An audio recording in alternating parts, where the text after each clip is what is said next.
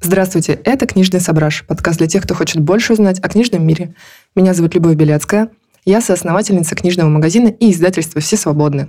Сегодня со мной в студии Дмитрий Хряпов, мой коллега по «Все свободны». Hello. И Владимир Вертинский, создатель и движущая сила издательства и фэнзина «Полен Пресс», сообщество энтузиастов, которые занимаются продвижением культуры чтения больших и сложных модернистских американских романов. Об этом мы сегодня и поговорим. Да, всем привет, спасибо за приглашение. Я бы хотела, чтобы мы ответили на вопросы, как и зачем читать большие американские романы. А для тех, кто это и так знает и практикует, э, мы расскажем побольше о том, как появился Полин Пресс, самых интересных их проектах, творческих планах. Еще я буду зачитывать куски из э, великолепных статей, выложенных на сайте Полин Пресс. В общем, мне бы хотелось, может быть, чтобы для начала, Володя, ты рассказал немного об истории создания и том, чем, собственно, занимается Полин Пресс. А, ну, проект появился случайно, когда Томаса Пинчина начали переоткрывать в России где-то в годах 14-15. Он издавался раньше, в 90-е, в симпозиуме. Но как-то вот э, на радары вышел чуть позже, при переизданиях, в новых переводах Макса Немцова. Мы начали все зачитываться Пинчином, но каких-то материалов о нем в медиа практически не было. Ну, мы подумали, что этот пробел нужно как-то закрыть. И как раз на тот момент э, я начинал свою карьеру дизайнера. Мне было жутко интересно. А, тогда как... же радуга тяготения, да, как раз была? Радуга тяготения mm-hmm. сперва, собственно, она и стала таким двигателем всего остального Пинчина, который потом начал выходить. То есть, это один из центральных его романов. Ну, наверное, самый известный вообще в мире. Это не обязательно самый большой и самый важный, но, тем не менее, это самый его известный роман. И после «Радуги тяготения», да, мы начали переводить какие-то статьи о пенсионе, и нужно было их куда-то размещать. И в этот момент я еще увлекался полиграфией, маленькими зинами, журналами. В основном это был, как, ну, как неудивительно, зины о панк-роке, в Англии. Кстати, можно я сразу смешное расскажу?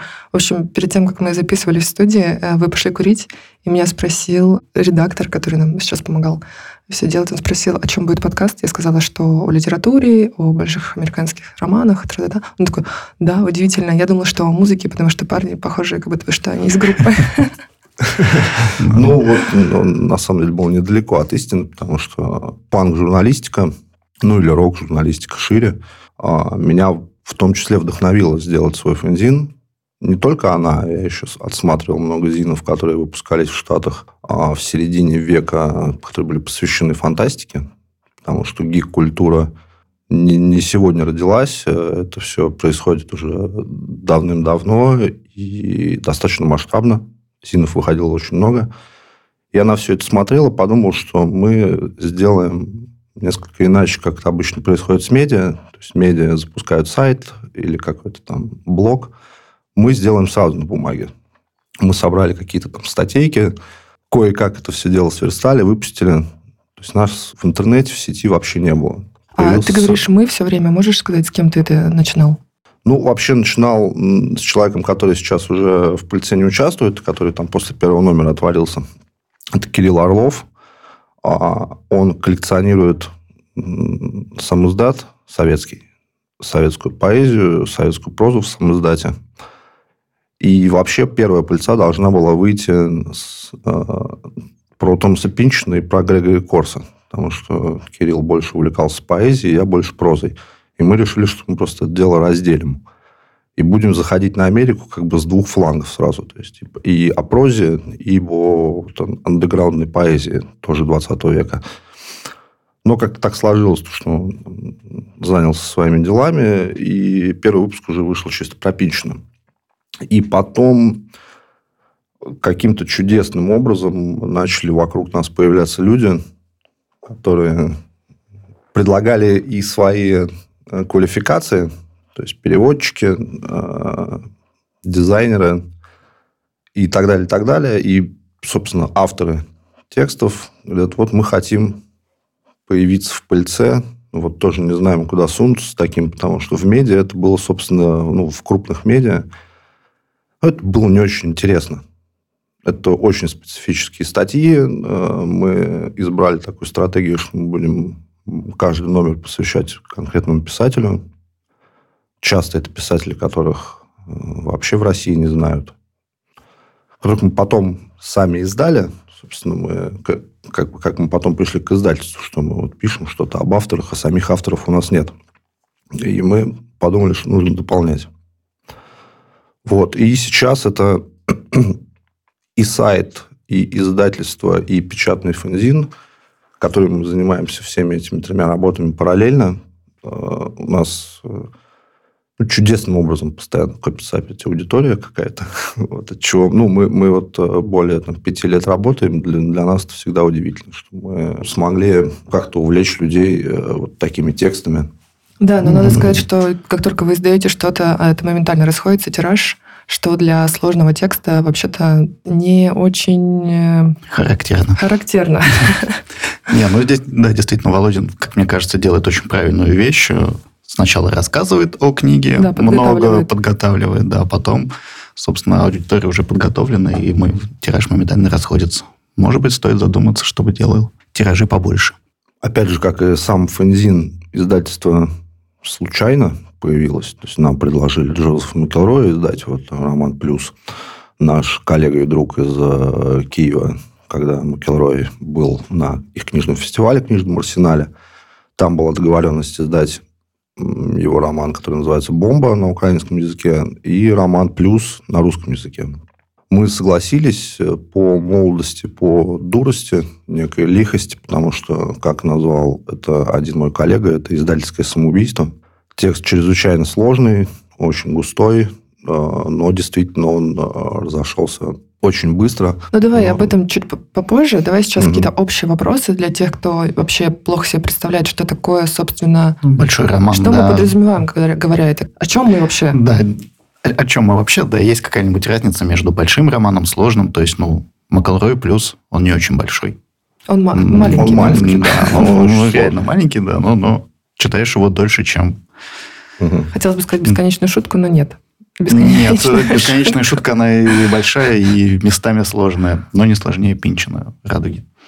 Ну, это вот, собственно, к чему и хотел прийти, что по большей части это романы просто большие. То есть они не сложно как-то внутри организованы, и они не написаны на каком-то там тарабарском языке. Они просто большие.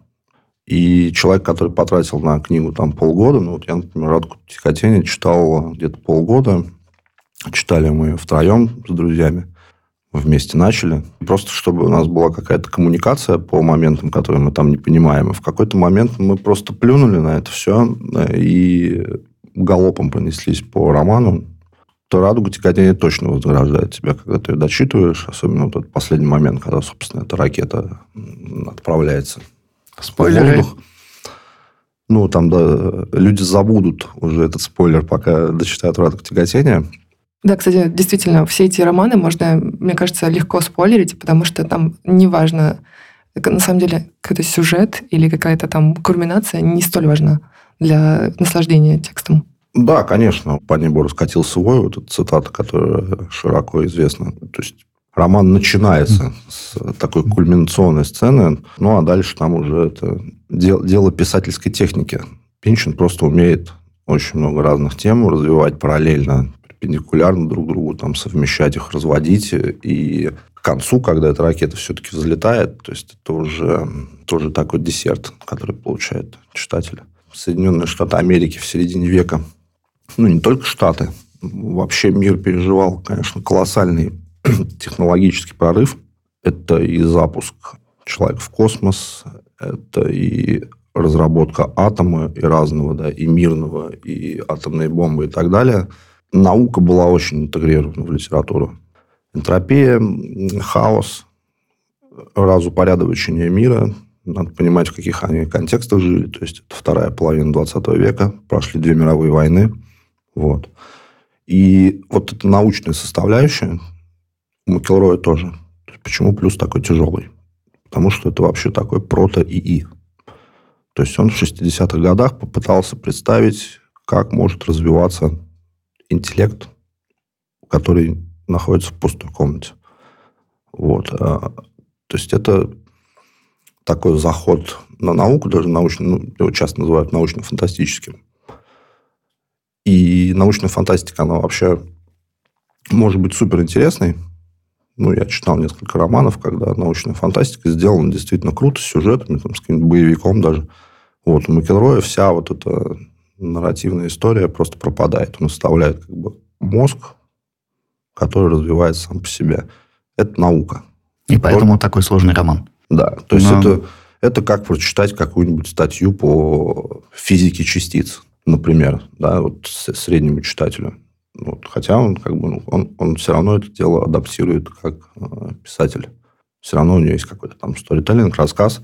И вот и мы скорее, да, мы просто называем сложными раз те романы, которые крупные по объему, просто долго читать.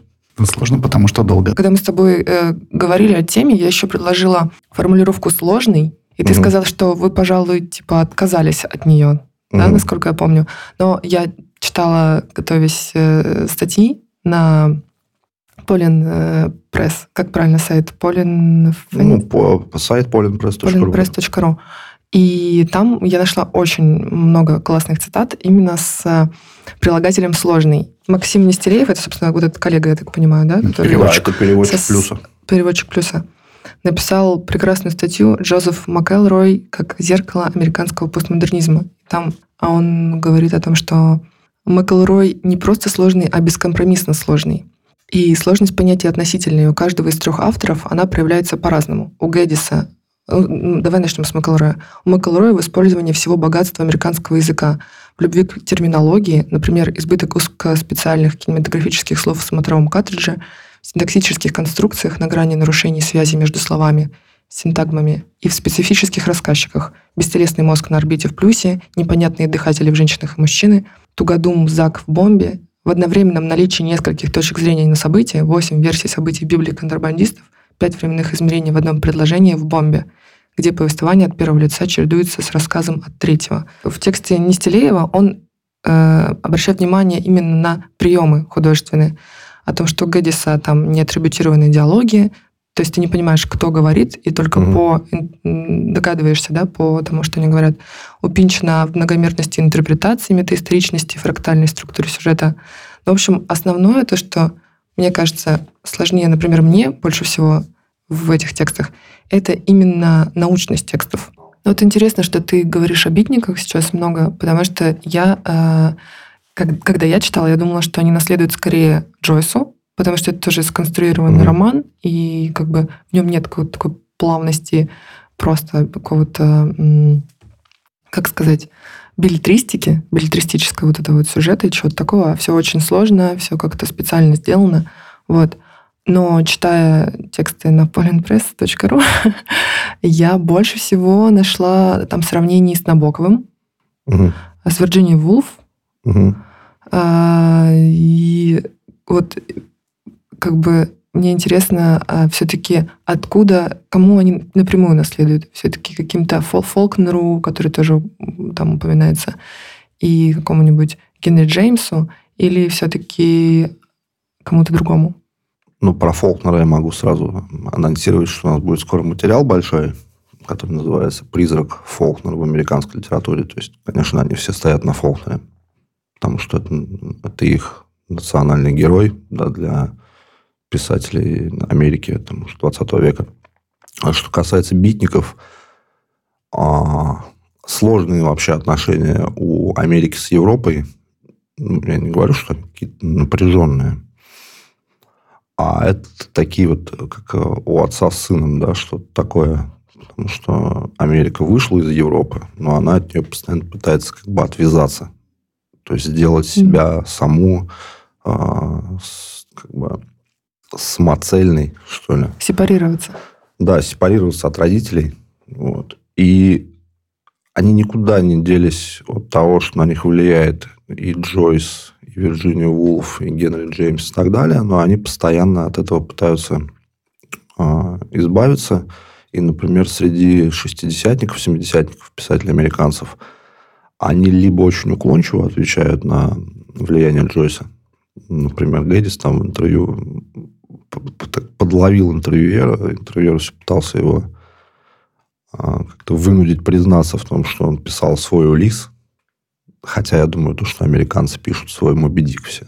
потому что «Моби Дик» — это как бы первый национальный большой американский роман. А на что Гэддис просто сказал, я прочитал 20 страниц, мне не понравилось. Они не обязательно все это читали. С другой стороны, Пинчин э, на гранках раскладывал э, «Радугу тяготения», чтобы она имела такое же количество страниц, как и «Улис». Но каких-то сведений о том, насколько он этот роман любил, мы не знаем. Вот. То есть, это э, влияние все равно остается. Причем, я бы даже сказал, то, что влияние разных мировых литератур. Например, Гэддис в восторге от Достоевского. И вот его текст, который мы сейчас переводим, это распознавание его как магнум опус. И даже плотницкая готика, которую мы уже издавали, это больше, наверное, дань вообще русской литературе, чем европейской. То есть они достаточно открыты для того, чтобы в разные региональные литературы брать, с ними работать, перерабатывать, но превращать все равно это в американскую литературу, в конце концов. Рецензия Ричарда Лога, вышедшая в 1973 году в книжном приложении журнала «Нью-Йорк Таймс», одно из первых высказываний о романе Томаса Пинчина «Радуга тяготения», работе, прервавшей семилетнее молчание автора. «Радуга тяготения» длиннее, мрачнее и сложнее его предыдущих книг. Фактически, это самый длинный, самый сложный и самый амбициозный роман, появившийся в Америке со времен вышедшей за четыре года до этого Ады Набокова. Его техника и словарный запас заставляют вспомнить Мелвилла и Фолкнера – Погружаясь в разрушительный элемент, он исследует паранойю, энтропию и любовь к смерти как главные силы в истории нашего времени. Пинчин устанавливает образную преемственность с великими писателями-модернистами начала XX века.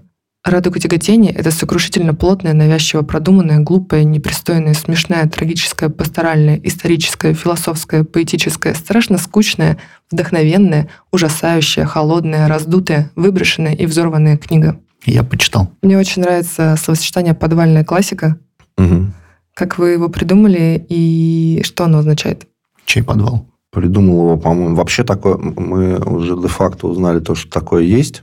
Подвальная классика, такое словосочетание. Я не помню, где оно использовалось, но где-то вот использовалось. А придумал его наш коллега Джамшет, наш переводчик, друг из Таджикистана – и мы вообще сперва, как и многие подростки, были укушены таким словом, как андеграунд. И мы все это называли андеграундная литература.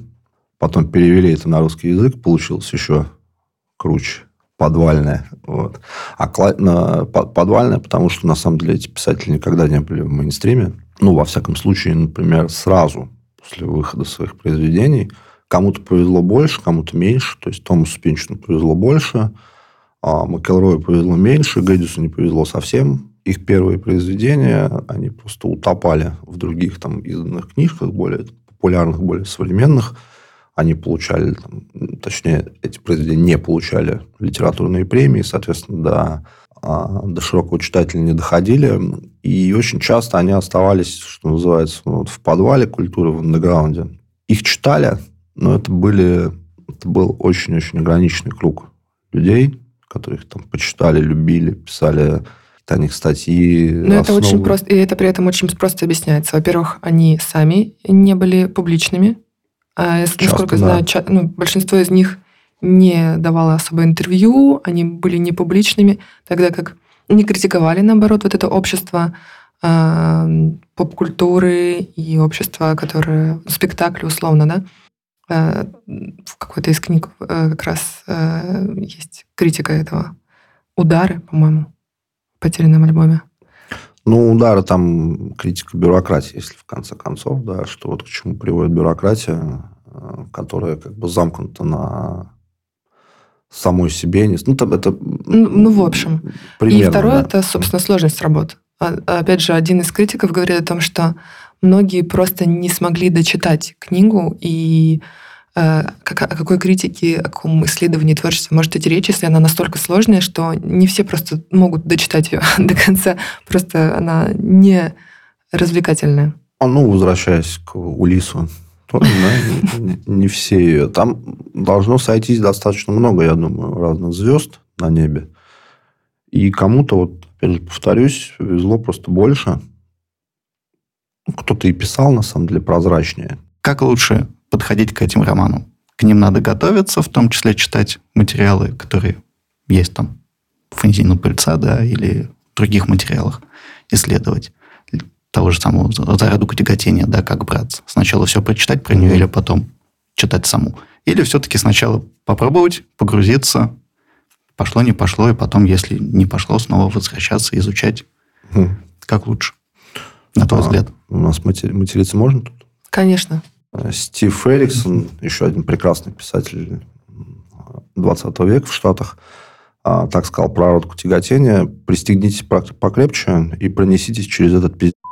Ну вот, в общем, это мой рецепт, наверное, как читать все эти романы. Я... Мне очень нравится. Идеально, по-моему. Мы «Радуг тяготения», когда вот начинали, да, вот это коллективное чтение, коллективное почтение, мы первое время заглядывали на Пинчин Вики. То есть, это ресурс, на котором по каждому роману собрана такая большая библиотека разных ключей. Прям постранично можно сидеть. И вот это «Серая радуга», которое э, первое издание в России, оно по страницам примерно соответствует оригиналу. То есть, можно постранично на Пинчин Вики, например, что-то выяснять по пути. И мы какое-то первое время залезали, выясняли, потом просто на это плюнули. Потому что нужно это дело просто через себя пропустить. Как бы этот текст через тебя проносится. И потом уже ты перечитываешь его вместе с э, какими-то маргиналиями. Тем более... А если... что, собственно, я прочел сейчас? А, ну да, или, например, у меня с Пинчиным история такая, что я, я, например, больше всего люблю Ви роман. И даже более скажу, внутри Ви некоторые моменты мне нравятся больше, чем, ну, больше, чем все остальные, потому что там столько разных сюжетов. Вот. И ты уже, когда весь роман прочитал, я не сторонник вот насиловать себя, если вот Пинчин использует э, второй закон термодинамики, то должен пойти на физмат, да, отучиться. Ты можешь этот момент вообще как пропустить, ну, особенно вот в первое прочтение. Ну, ты должен приблизительно понимать, что такое энтропия, которая выводится из второго закона термодинамики. Ну, хотя это, бы почитать в Википедии. Ну, да, на самом деле этого будет достаточно. Вот, но за этим всем можно пропустить э, поэтику вообще романа, потому что Пинчин очень красиво пишет. И некоторые места у него это просто такие огромные поэтические отступления. Они могут быть достаточно мрачные, могут быть смешные, какие угодно. Но в них там нет, допустим, такого интеллектуального содержания, что тебе пришлось бы там сидеть, э, Википедию прочесывать. Я думаю, то, что это мешает при первом прочтении. Дальше уже можно вот э, конкретно я повторюсь, что очень люблю Ви. Я прочитал Ви, ну так то насквозь. Просто через него, что называется, пронесся, да. Потом уже какие-то отдельные моменты из него я начал для себя начитывать. Там о крокодилах в Нью-Йоркской подземке, о разных религиозных культах, вот, и, так далее, и так далее. То есть, ну, тебя не хватит одного, на самом деле, вот, э, прям все вот эти тексты перепрочесывать, тем более а, можно тут попасть в ловушку, что ты что-то лишнего там себе читаешь. Ну, знаете, да, это когда писатель этого не закладывал, mm-hmm. как бы, а ты это себе там придумывал. То, то чему учат в российских школах. Да, да, да, да, То есть написать сочинение по тексту, который, не знаю, сочинение по какому-нибудь дадаистскому тексту, да, в который ничего не, не, не, не заложено, и тебе надо туда это наложить. Можно я немножко в Дудя поиграю? Топ-3 сложных американских романа, которые ты рекомендуешь прочитать или из которых ты рекомендуешь начать знакомство с сложными большими американскими романами? Угу. Ну, первый – это точно Ви, Томаса Пинчна. Идеальный такой образец а, американского постмодернизма. Не очень крупный, я не помню, сколько там страниц, но не очень большой. Не маленький, но и небольшой. А, прочитать его вполне можно. Он легче, чем «Радуга тяготения», но сложнее, чем выкрикивать «Лот-49». Там «Лот-49» может спутать карты немножко, что вот Пинчин такой. Но на самом деле Пинчин и «Лот-49» в своей библиографии сам не очень любит упоминать. Но это вот такой небольшой роман, который он когда-то там написал. Вот, это точно Ви, а, тем более он вот сейчас переиздан а, в новой редакции широко доступен. А второе, если вы сможете достать или где-то скачать, я думаю, уже э, пираты об этом позаботились, это плотницкая готика Уильяма Гэдиса. Посмотреть на немножко другую сторону американского постмодернизма, которая ближе э, к модернистам. Потому что Гэддиса часто называют последним модернистом Америки. Он как бы не, не попал, он, точнее, он начинал, когда заканчивался условный модернизм в Соединенных Штатах, и начинался постмодернизм. Вот он где-то посередине находится. Это в этом уникальная такая а, позиция. В лимбе. В лимбе, да, да, в таком лимбе. А, ну и раз уж мы тут уже говорили о Дэвиде Фостере Уоллесе, это а, ну, его роман «Бесконечная шутка», а может, не обязательно «Бесконечная шутка», а там «Метла-системы», например, которая тоже издана. А, это как раз автор, который следует напрямую американским писателям середины века, но уже говорит о других вещах, говорит об этом по-другому. Он тоже, если угодно, большой и сложный. Ну, есть у него такие места, которые сложно читать. Вот я про игру это вообще пропустил главу. Мне понравилось, я с удовольствием прочитал. С удовольствием прочитал, да. да. Не очень прикольная. Я тоже пропустила про главу, про игру, про эту странную. Я прям такая, все, нет, мне тенниса хватит. Э, как бы эту, э, он начинает э, объяснять правила. Я такая, как бы, я смогу, думаю, что Роман немного потеряет. Не любите вы читать инструкции, я так понял. Хотя я знаю, что для многих, наоборот, эта игра, которую он описывает, надо немного объяснить для слушателей, что у, у Волоса в «Бесконечной шутке» есть длинное на несколько глав описание игры, в которой играют дети. Это что-то среднее между... Это такая настолка с теннисом.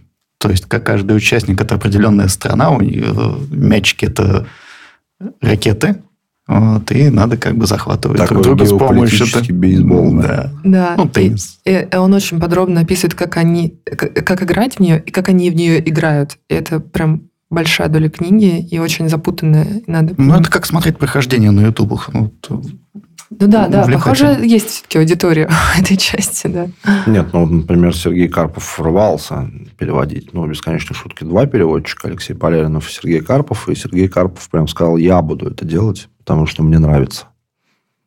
Вот это моя любимая часть книги, я ее переведу. Да, Полярин сказал, что ни за что не буду за нее браться. Да, Полярин. Они нашли друг друга. Да, встретились два одиночества. Дополнили, как и не Ян. А, вот, так что да, наверное, эти три романа, они как раз по объему все разные. То есть, это тот хороший пример, как писатель пишет на 300 страницах, на 500 и на 1200. Вот. Но это 1200 страниц у Волеса, это, конечно, тоже очень условно, потому что у него эти сноски мелким кеглем там везде понапиханы. Он целые главы туда выносил, чтобы его редактор не порезал. Вот. У нас, кстати, вот выходил недавно текст о первой редакции «Бесконечной шутки». Про вот эту огромную экипу бумаг, которую притащил э, Волес редактору. И ты сказал, сократи, пожалуйста, на 200, пусть будет ровно 1000. Да. И, и тот на... сказал, хорошо.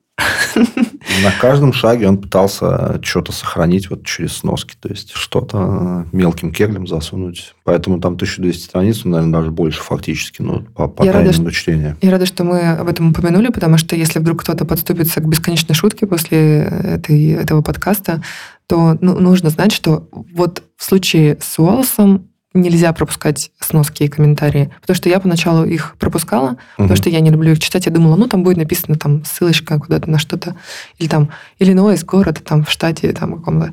Вот. И потом на презентации с Поляриным Поляринов объясняет, что так и так. Он просто взял и, и половину, ну, не половину романа, но там пятую часть просто убрал в сноски. Это полноценное продолжение романа.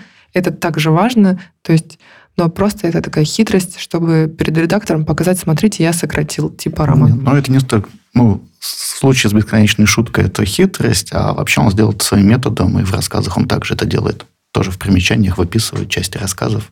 То есть у него примечания читать всегда. Да, читайте, да. В общем... Читайте сноски. нас еще есть длинные философские вопросы. Какие длинные философские? Я уже не помню. Зачем читать большие романы? Так почему мы уже... любим читать большие а, романы? Зачем? Зачем и почему мы любим? Это тебя в конце концов, конечно, вознаграждает. А, но мне нравится еще такая позиция, что если тут написали, ну, человек это написал, вот тебе что стоит это прочитать? В конце концов мы там живем. От месяца до полугода. Ну, полгода. Ну, да, я потратил на бесконечную шутку полгода. Я вообще не жалею об, на бесконечную шутку. Бесконечную шутку я месяца, наверное, три читал. Радугу тяготения полгода читал. А, ну, я что потерял? Ну, полгода читательского времени. Ну, может быть, я бы э, херню какую-нибудь все это время читал. Ну, такое тоже бывает, знаете. Вот книга за книгой – это какая-то ерунда. А здесь как бы, я был абсолютно уверен, что я читаю что-то важное большое. Ну, большое не по объему да, своему, а просто вот что-то важное и большое. И мне ни секунды не жалко этого времени. Слушай, как, а вот на многие другие романы вот подобного плана. Как у тебя это чувство, что ты читаешь что-то большое и важное, оно у тебя возникает в процессе или до того, как ты возьмешь за книгу? Ну, обычно мы берем книгу, потому что нам там заинтересовались угу. и так далее.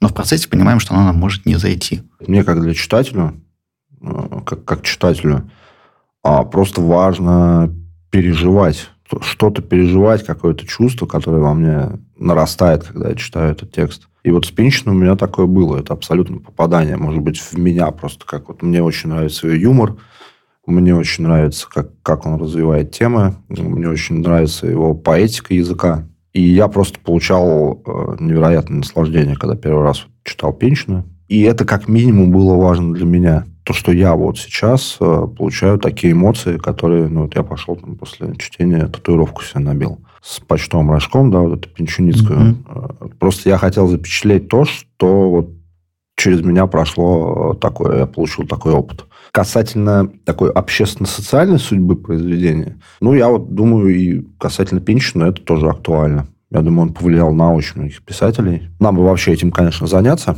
пыльца, Э, и как-то проследить какие-то связи, но, разумеется, Пинчин, э, ну, если вот из ближайших, кого могу вспомнить, это Эльфрида Эллинок, так, так же угу. правильно. Она переводчица, по-моему, Радуки Тяготень на немецкий. И она открыто говорила, что это писатель, который полностью э, сделал, ну, или как минимум очень сильно повлиял.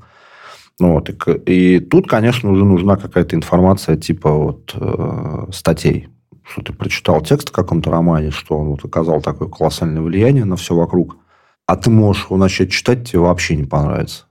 Погоди, а Еленик, по-моему, Нобелевская лауреатка? Да, Нобелевская, да. да. Пинча нет. Я заметил такую особенность, что вот у этих американских писателей как-то слава, она иногда с лагом доходит. Вот у Гэдиса особенно, то есть Гэдис э, чуть ли, ну, чуть ли не посмертно он стал ну, неизвестным, а как бы читаем, почитаем, включенным в канон. Вот. И всегда было людям по разным причинам тяжело. Э, вот э, Стивен Мур в статье о, к 50-летию распознавания, он делится там впечатлениями, вот когда распознавания только вышли, и он приводит там среднестатистического читателя. Вот он приходит в книжный магазин, там лежит вот этот кирпич на, на почти тысячу страниц. Он стоит бешеных денег, потому что ну, просто издать большой текст э, это дорого. Вообще не знаю, ну, читатель вообще не понимает, что это за автор. И в синопсисе, там, в аннотации, ну, очень трудно сказать, о чем этот роман. И такая же судьба была, в принципе, и у других писателей-постмодернистов и у Пинчина более-менее, ну, просто там Пинчина СМИ подхватили, начали раскручивать и так далее, и так далее. Плюс его вот эта а, закрытость, а, анонимность, ну, тоже какой-то медийный эффект ему добавлял, да. Всегда было это непросто. Думаю, читателям Джойса было непросто, и всегда это непросто. Ну, в общем, всегда найдется отговорка, не чтобы Пинчина. не читать Пинчина. Вот. Но сделать это стоит. Один раз живем. А мне очень нравится, я не помню, что это высказывание, хотела бы, ты точно знаешь, о том, э, как какой-то литературный критик говорит о том, что если бы мне можно было бы взять две книги на необитаемый остров, то это было бы два экземпляра «Радуги тяготения». Да, это сказал э, директор, это у нас было в Пыльце, пост делали перед Днем Пинчина на публике, вот этот праздник Да-да-да. Э, всех пинчинитов мира. Это был директор а, Национального фонда искусств в Штатах, который вот занимается распределением грантов на писательское ремесло, то есть по, по литературе. Ну, честно говоря, я бы, наверное, с ним согласился, только я бы взял Ви. Но два экземпляра. Но тоже два экземпляра. Как вы находите своих героев? Как вы выбираете тех, о ком вы хотите написать, о тех, на кого вы хотите обратить внимание, о тех, кого вы хотите издать? Как, откуда вы берете эту информацию, что вас угу. вдохновляет? Э, интересно узнать и источники, и то, как вы делаете выбор.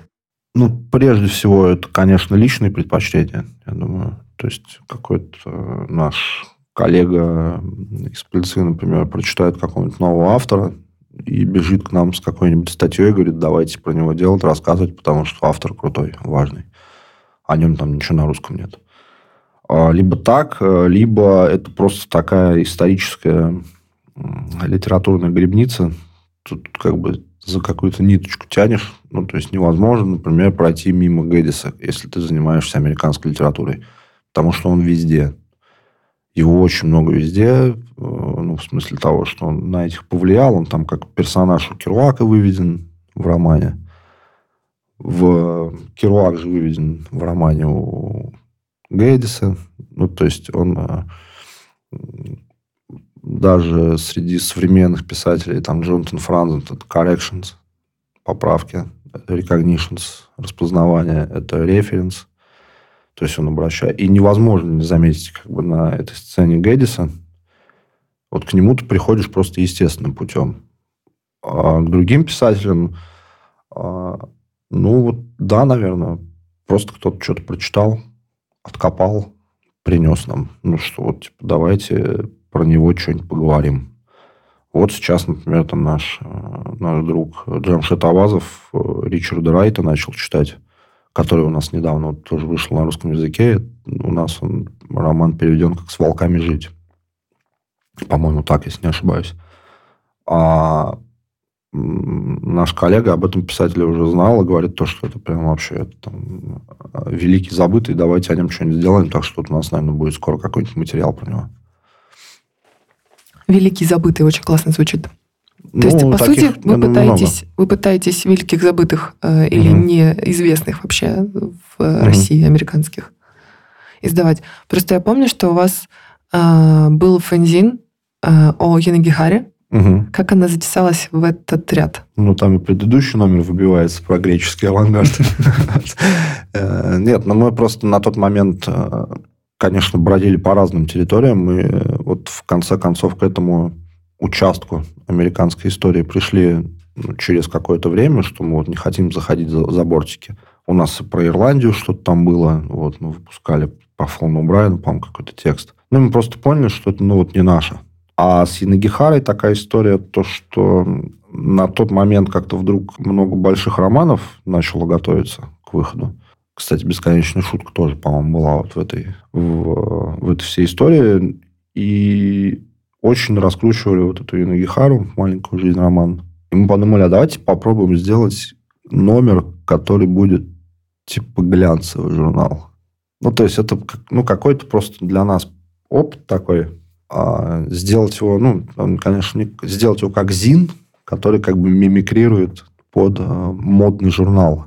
И это единственный номер, который реально попал у нас в глянец. Про нас там блюпринт написали. Вот, то есть, ну, те ребята, которые там модой занимаются. Хотите ли вы что-то переиздавать? Плотницкую готику мы хотим переиздать. Мы хотим купить вообще весь пакет Гэддиса, все его романы. Мы общались просто с агентами насчет распознаваний, но мы хотим купить, ну, в какой-то момент вернуться к этим переговорам, купить все романы Гэддиса и все их издать.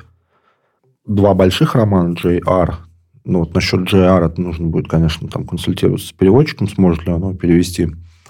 И распознавание, которое мы сейчас переводим, он там уже за середину перевалил. То есть, этот текст уже как бы идет. Э, и еще роман «Его забава» о, скажем, такая юридическая драма я просто сам очень люблю юридическое кино, знаете, вот эти... Да, они называются как-то не судебные, а процессуальные, процессуальные, что-то такое шоу. Ну, типа, вот, ну, вы поняли, да, вот когда там... Конце, когда в конце там полчаса идет один суд. Да, ну, Гэддис там смеется над американским правосудием, но это не очень крупный роман. Его тоже ну, сделать можно будет. Вот. Э, это что касается Гэддиса. И как раз к вопросу о том, как мы себя сами дисциплинировали, что мы можем очень долго работать с каким-то одним писателем вообще не устаем. То есть у нас Зин, на самом деле, превратился в Пинчина Гэдисовский. Мы уже практически ни о ком другом не говорим. Почему про Макэлроя много тоже? Ну, про Макэлроя было много, когда вот мы плюс выпускали. По Макелрою пока неизвестно, по-моему, Конгресс хотят его какие-то еще тексты сделать. Уже, по-моему, заявлен смотровой картридж романа. Это который, кстати, Уоллес назвал вот выгребной ямой. Или что-то, или сточные воды американской литературы, как так. Вот, э, Конгресс вот его хотят сделать, но пока к Макелрою мы вот не, больше не подступались, потому что, ну, это действительно с ним довольно тяжело работать не с самим Макелроем, а вот с его как бы интеллектуальным наследием. Почему мы вообще не упомянули сегодня Дона Делила? Нет, мы упомянули, упомянули но, но как-то совсем скользко. про него не поговорили. А ничего не издано на русском просто. Неинтересно. Погоди, нет. Нет, ну, нет, ну, нет, ну сейчас нет, в данный момент. Ты его никому не можешь посоветовать, потому что ничего нет. Даже 0К за сотку уже Два года как не продается. Эх. Делаешь ну, ну, мы что-нибудь можем про него сказать? Потому что... Володя может. Но я думаю, то, что мы не упомянули, во всяком случае, я не упомянул Делила, потому что это как раз вот тот писатель, к которому лично я э, пришел уже через э, ряд других. То есть могло бы сложиться так, что если бы я прочитал сперва Делила, то я бы не был так, э, ну, скажем так, взбудоражен американской литературой, пошел бы там дальше читать что-либо другое. От романа к роману он, конечно, разный. У него есть вполне бодрые произведения. Вот там «Весы», например, про убийство Кеннеди. То такой вот триллер немножко. Вот. А э, «Космополис» очень, очень э, очень, скучный, динами, очень динамичный текст, но он, угу. это вот динамичный для Далила. Ну, вот динамично, все равно его скучно читать. Так это вот что... по нему снят Короненберг как раз. Да, да. То есть, вот, вот как бы это вот самый, наверное, динамичный текст Далила, ты его называешь скучным. То есть, мы вот этих всех а, писателей-постмодернистов достаточно молодые читали. Ну, то есть, нам было всем там, по 25 плюс из нас там энергия перла, да, тестостерон, нам надо было прям вау, типа драйв, вот, чтобы это круто было. Вот Пинчин ответил этим запросом идеально. Но его, опять же, можно читать всю жизнь в любом возрасте. А Делила это уже такой вот медленный, обстоятельный. Вот я делал несколько заходов на его произведения, вот какие-то я, честно, не дочитал. Типа «Имена», например, его роман, который там в Греции. Греция, в принципе, дремотная локация. То есть, ну, когда жара плюс 600, да, и все сидят полумертвые. Вот. А тут еще как бы делило. Это все описывает. Ну, вот. Это в, в, кумулятивный эффект такой, получается, мультипликативная духота. Для тех, кто послушал это все и подумал, что-то, короче, мне страшно читать все это, может быть, мы можем порекомендовать классные экранизации этих всех авторов. Если mm-hmm. они, я знаю, что есть по Пинчину, Э, но не уверена, что есть по остальным.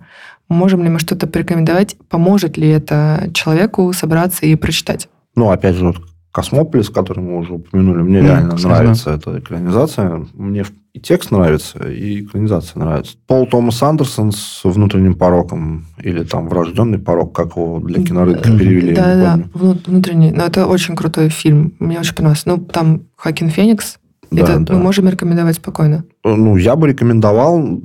Он может, конечно, сбить с толку тоже. Ну, в конце концов... Ну, он интересно, он... интересно очень смотрится. Да, он интересно очень смотрится. И вообще какой-то есть такой... Э, везде сейчас э, такой пенчиноидный дух в кино. То есть достать ножи, э, над Сильвер Лейк, такие вот абсурдистские, непонятные какие-то фильмы американские, где вот Калифорния жара и происходит какая-то дичь. По Олесу, кстати, сняли же вот эти короткие интервью с подонками. О. Это экранизация рассказов, нескольких рассказов. Ну, кстати, симпатичная такая экранизация, мне понравилась. Она отдельно от э, книги и рассказов, да, то есть самостоятельное, по сути, произведение, но... А есть же еще какой-то фильм, там, где один из героев, собственно, Волос интервью, которое... Да, интервью. Как конец тура. Конец Да, тура, да. тура, да. Да, очень клевый фильм. Чтобы понять, что за человек написал бесконечную шутку. Это было послевоенные годы, Мгм. и это очень большое оказало вли- влияние на всех авторов. И там очень сильное антивоенное высказывание и очень сильное э, высказывание экологическое. Ну, экологическое, может быть, в меньшей степени, э, потому что когда над головой ядерная бомба висит, тебе не до экологии. Да, то есть это был такой вот общий нарратив э, в американской литературе, даже вообще культуре и в обществе. У Дона Делила есть в каком-то романе, э, что такая сцена, вот сидят люди, смотрят телевизор вечером, а над э, городом висит ядерная бомба просто в воздухе. То есть это вот такая ме- метафора того, что это вот Карибский кризис, э, развитие, в принципе, вот этого атома, то есть там до водородной бомбы уже оставалось пару шагов. А, Там Роберт Оппенгеймер работает, целые там города отстраиваются под вот эту всю ядерную индустрию. И в Томаса Пинчина это, конечно, все вытекает э, из Второй мировой, но и, ну, и очень сильно затрагивает и их современность. А удары, разве там нет ничего на тему экологии? У Эвана Дар, да, у него эко- экология, бюрократия, то есть там вообще, в принципе, роман сконструирован так, что много-много людей говорят разные вещи, там 300 страниц. Не все, я думаю, кстати, дочитывают 300 страниц. Потом, а потом такой микророман, который вставлен в конце, о том, что на самом деле все вот эти люди оказались жертвами экологической катастрофы в э, маленьком городе выдуманном. И они как бы ищут, куда это все проговорить, да, ку- куда это все сказать. Да, главная его тема это все-таки вот не- неспособность, э, и очень многих американских писателей, это неспособность коммуникации друг с другом.